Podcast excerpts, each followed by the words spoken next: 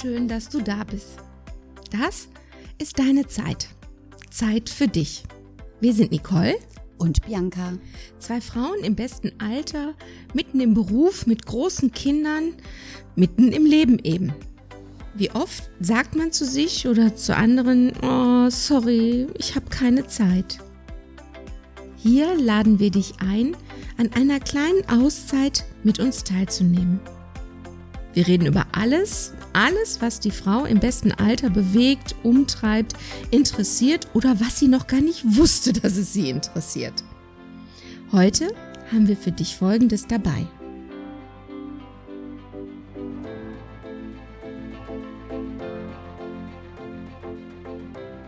Wenn's nervt.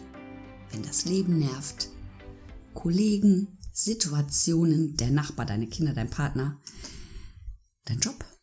Es gibt ja immer Situationen, wo wir uns nicht wohlfühlen. Und das fällt uns ja erstmal gar nicht so auf. Das ist so ein bisschen Unwohlsein vielleicht. Und dann kriegt man vielleicht Befindlichkeiten. Kennst du das?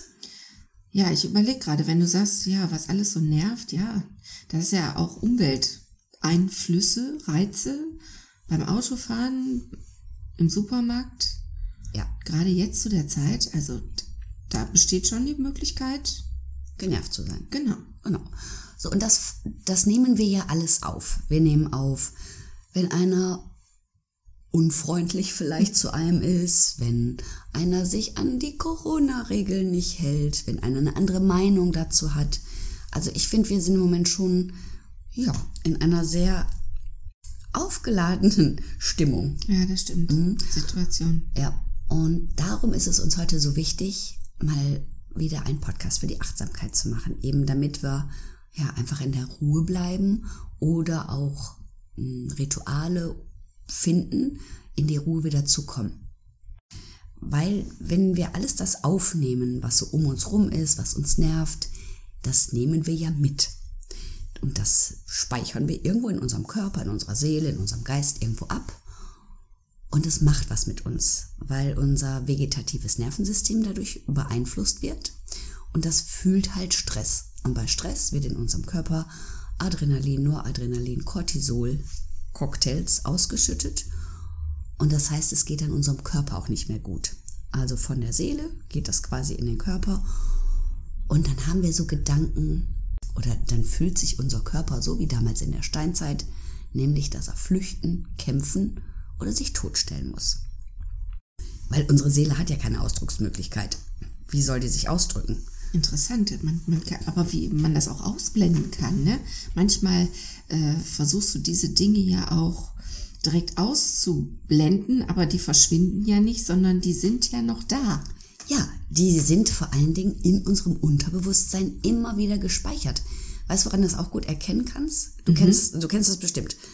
Dein Sohn fragt dich, Mama, wo ist das und das? Und du weißt zwar nicht, warum du es weißt, aber du kannst genau sagen, wo dieses Teil sich befindet. Genau, gerne Schlüssel, Portemonnaie oder Handy. Genau. Du hast es also irgendwo gesehen. So, und das heißt, wir nehmen wirklich alles auf und schieben das irgendwo hin. Und irgendwann ist dann einfach zu viel, dann ist dem vegetativen Nervensystem das auch zu viel. Und dann kann es sein, dass wir körperliche Symptome entwickeln. Mhm. Wie zum Beispiel Nervenschmerzen, Kopfschmerzen, Schlaflosigkeit, Bauchschmerzen, Schuppen, Verdauungsprobleme, auch alles. Ja. Also alles. Und dann natürlich gehen wir dann zum Arzt, weil wenn wir natürlich einen Nervenschmerz haben, der ist ja wirklich da. Also unser Körper hat dieses Symptom, das ist also nicht ausgedacht oder irgendwie, weiß ich nicht, herbeigezaubert oder eingebildet. Wir haben diese Problematik ja wirklich. So, und dann gehen wir zum Arzt und dann kriegen wir auch ganz schnell ein Medikament, ein Präparat dafür und dann geht das ja auch weg. Und da denke ich oft, ja, das ist schön, dass das medikamentös auch aufgelöst wird. Symptom behandelt. Genau, aber guckt mal anders hin. Was nervt euch schon so lange und mh, mm, wo lasst ihr immer wieder was zu, was euch eben nervt? Wo dürfen andere Menschen immer wieder eure Grenzen übertreten. Und dann sagt er, ja, der meint das ja nicht so, oder ja, mein Gott, ich weiß ja, wie er ist, wie sie ist, oder geht schon, ah ja, ich mache schon. Und so gehen wir immer wieder selbst über unsere Grenze und es wird ja nicht besser. Nee, genau. Und was hast du da für einen Tipp? In die Ruhe kommen. Das ist jetzt natürlich erstmal, sagt ja, sicher, das hört sich jetzt so leicht an, aber das geht nicht und das kann ich nicht. Es braucht für den Anfang wirklich nicht viel, um in diese Ruhe zu kommen. Mhm. Wenn ihr mögt, habe ich eine kleine äh, oder erstmal ein paar Vorschläge, was man machen kann. Also viele gehen in die Natur. Dieses, okay, jetzt hängen nicht mehr so viele Blätter im Winter an den Bäumen, aber ihr habt ja, es duftet ganz anders und ihr habt andere Farben, als wenn ihr jetzt irgendwo auf der Straße lang geht. Also in die Natur gehen hilft ganz doll. Atemübung machen. Beobachtet mal euren eigenen Atem. Wie oft atmet ihr nur so bis Mitte Brust und nicht mehr bis in den Bauch rein? Oder Meditation. Also ich bin Liebhaber von Meditation. Da das bewundere ich ja auch, wie du das in deinen Alltag integrierst. Also da ist bei mir noch Luft nach oben, das wirklich so ähm, zu zelebrieren, wie du das machst. Das finde ich auch wirklich toll, aber ich, ah, ich tue mich da noch ein bisschen schwer mit. Also ich kann das abends ganz gut, wenn ich mit allem fertig bin, aber du sagst ja, du beginnst morgens schon mit einer Meditation. Boah, da wäre ich ganz strubbelig. Also da muss ich auch sagen, da bin ich auch selber, am Anfang war ich da sehr stolz auf mich. Ich muss dazu sagen, ich bin ein, ich schlafe lieber länger und bleib auch lieber im Bett liegen Mensch. Also früh aufstehen, das ist einfach nichts für mich.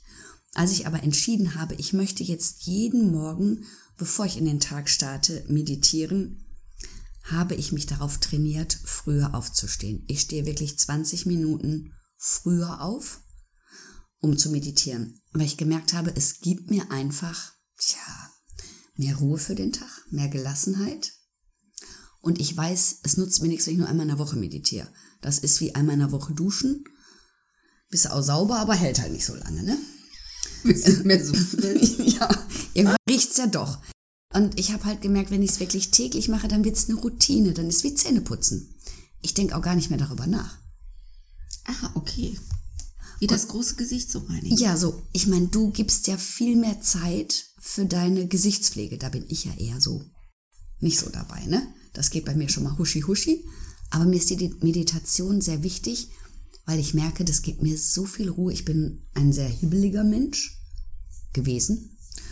Vielleicht wird man auch, wenn man älter wird, ruhiger. Das kann natürlich auch sein. Aber ich schieb's auch schon auf die Meditation, weil ich einfach gelernt habe, ähm, ja, mich auf die jetzige Situation zu fokussieren, das Außen irgendwann abzu, auszublenden. Und das ist es eigentlich. Es geht gar nicht um die Meditation als solches, sondern sich eine Strategie, eine Technik anzugewöhnen, das, was jetzt gerade vom, von außen auf einen so zukommt, das erstmal von sich so ein bisschen abrücken zu lassen. Das ist äh, wirklich eine tolle Sache. Also ich nehme mir auch vor, das so zu machen. Ich habe im Laufe der Zeit, in der wir das jetzt hier ja auch so eng zusammen machen und du ja immer wieder so viel darüber erzählst, mir auch schon das eine oder andere abgeguckt und denk auch manchmal über meine Reaktion, oh, wie stolz wäre jetzt die Bianca, wenn sie das sehen könnte, ähm, wie ich das ja nicht an mich habe rangelassen oder habe ähm, einfach einen Weg gefunden, ähm, da ganz easy rauszugehen oder äh, solche Dinge. Also, ah, kürzlich, also das ist jetzt wirklich ganz aktuell passiert. Ich war mit dem Hund unterwegs und hatte ein Zusammentreffen, wobei das von meiner Seite oder auch von dem Hund gar nicht so äh, gewollt war oder geplant, gezielt, wie auch immer.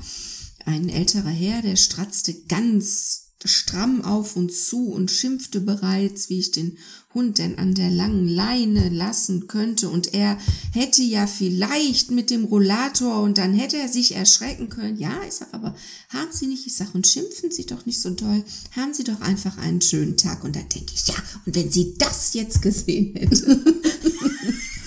ja. Sie sagen, ja, gut gemacht. Ja, aber ich wollte keinen Krach anfangen.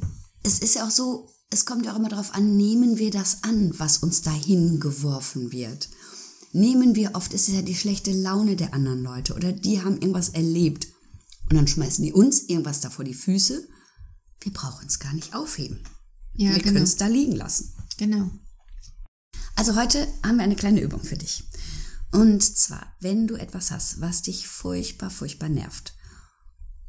Also ich merke das immer, wenn ich das dann so Stunden mit mir rumschleppe und dann gerne abends im Bett nochmal von allen Richtungen durchleuchte und ich dann irgendwann für mich finde, nee, es kann doch jetzt nicht sein, dass ein anderer Mensch oder eine Situation mich um meinen Nachtschlaf bringt und dann sage ich den Gedanken so, stopp, jetzt hört mal hier auf.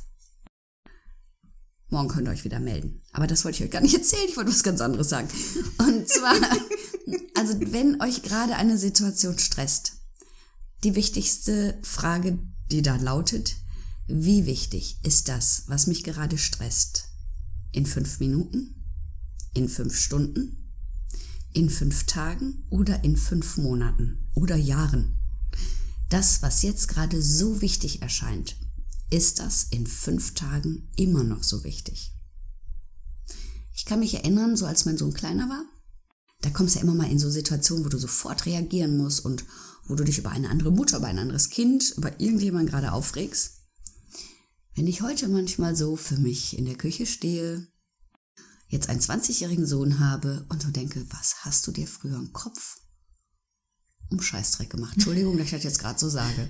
Ja. Aber es ist überhaupt so unwichtig dann irgendwann. Also die Idee, prüft mal, ist das wirklich wichtig, dass ihr euch jetzt aufregt? Ist das lebensentscheidend?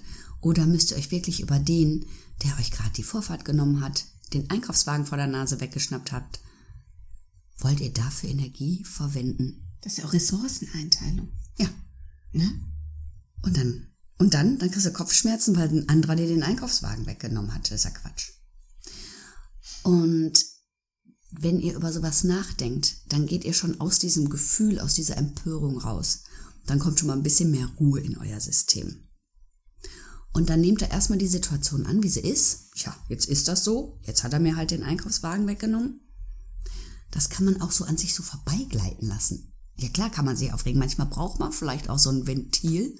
Aber so oft denke ich, ja, mein Gott, macht jetzt auch nichts, wenn ich noch eine Minute warte. Und dann bewusstes Atmen. Und zwar wirklich tief atmen in den Bauch. Und nicht einmal einatmen, einmal ausatmen. Also so vier, fünf Atemzüge wären schon schön. Und dann mache ich das immer so. Ich konzentriere mich dabei auf meine Füße. Also ich atme in den Bauch und konzentriere mich auf meine Füße, wie ich fest auf dem Boden stehe. Ich versuche jeden einzelnen Zeh zu spüren, weil damit hole ich meinen Fokus von außen nach innen zu mir selber. Und wenn man das öfter macht, dann geht das irgendwann von ganz alleine. Das hört sich nach einem moderaten Plan an. Ja, das ist auch nicht aufwendig. Kannst du im Auto machen, kannst du auf dem Klo machen, kannst du in der Schlange am Supermarkt machen, kannst du überall machen. Jetzt wurde das eben von deinem Sohn erzählt hast, mit der Ressourcenverteilung fällt mir auch noch eine kleine Anekdote zu meinem Sohn ein. Wir haben kürzlich Fotos geschaut von früher und als er so 12, 13 war, hatte er eine fürchterliche fürchterlich, so einen endlos langen Pony. Hast du ihm die geschnitten? Der wollte das so, der fand sich super damit. Der fand das so toll. Dann hatte der mit Beginn der Pubertät natürlich auch Pickel. Brackets, also schöne feste Zahnspange. Ja? Und dann neigen die Kinder ja oft, wenn sie in die Pubertät gehen, dazu, dass das Haar sehr fettig wird. Also langer Pony, der sah wirklich verboten aus mit dieser Frisur und sah sich jetzt auf den Fotos und sagte, boah, Mama, das verstehe ich überhaupt nicht. Wie konntest du mich denn so rumlaufen lassen? Und dann habe ich gesagt, du weißt was, ich hatte mir, die, mir überlegt, wie, worüber rege ich mich auf? Dass du verboten aussiehst oder teile ich meine Ressourcen, wo wir richtig diskutieren müssen, anders auf? Und ich hatte mich dann anders entschieden. Habe ich gesagt, soll er rumlaufen wie Schippe schrauben. Aber das ist ja auch loslassen und denen auch irgendwann ihren eigenen Willen einfach lassen. Die brauchen ja auch die Pubertät, um sich auszuprobieren. Wann sollen sie das machen? Mit 35? Im Job? Kannst du das auch nicht mehr machen. Wobei, wenn ich mich so umschaue, manchmal in meinem Umfeld, denke ich, das sind noch welche in der Pubertät. ja, manche bleiben auch länger drin. Ja, das stimmt. Wir hoffen, wir konnten dir ein bisschen Achtsamkeit nahebringen oder Lust drauf zu machen, das mal auszuprobieren. Das, also das mit, dem, mit den Füßen spüren und atmen finde ich toll. Das hört sich gut an. Schreibt auch gerne, wenn ihr andere Rituale habt, wie ihr in, der Ru in die Ruhe kommt, Genau. wie ihr mehr Gelassenheit trainiert. Vielleicht können wir auch von euch was lernen, das wäre auch schön. Gebt uns gerne einen Kommentar, ein Like, ein irgendwas. Genau, meldet euch bei uns. Wir freuen uns auf eure Fragen, auf eure Antworten. Ähm, ja, ihr findet uns auf unserer Homepage. Das ist deinezeit.de, Auf Instagram. auf Facebook. Und danke für deine Zeit, die du uns geschenkt hast. Vielen Dank und bis bald. Tschüss.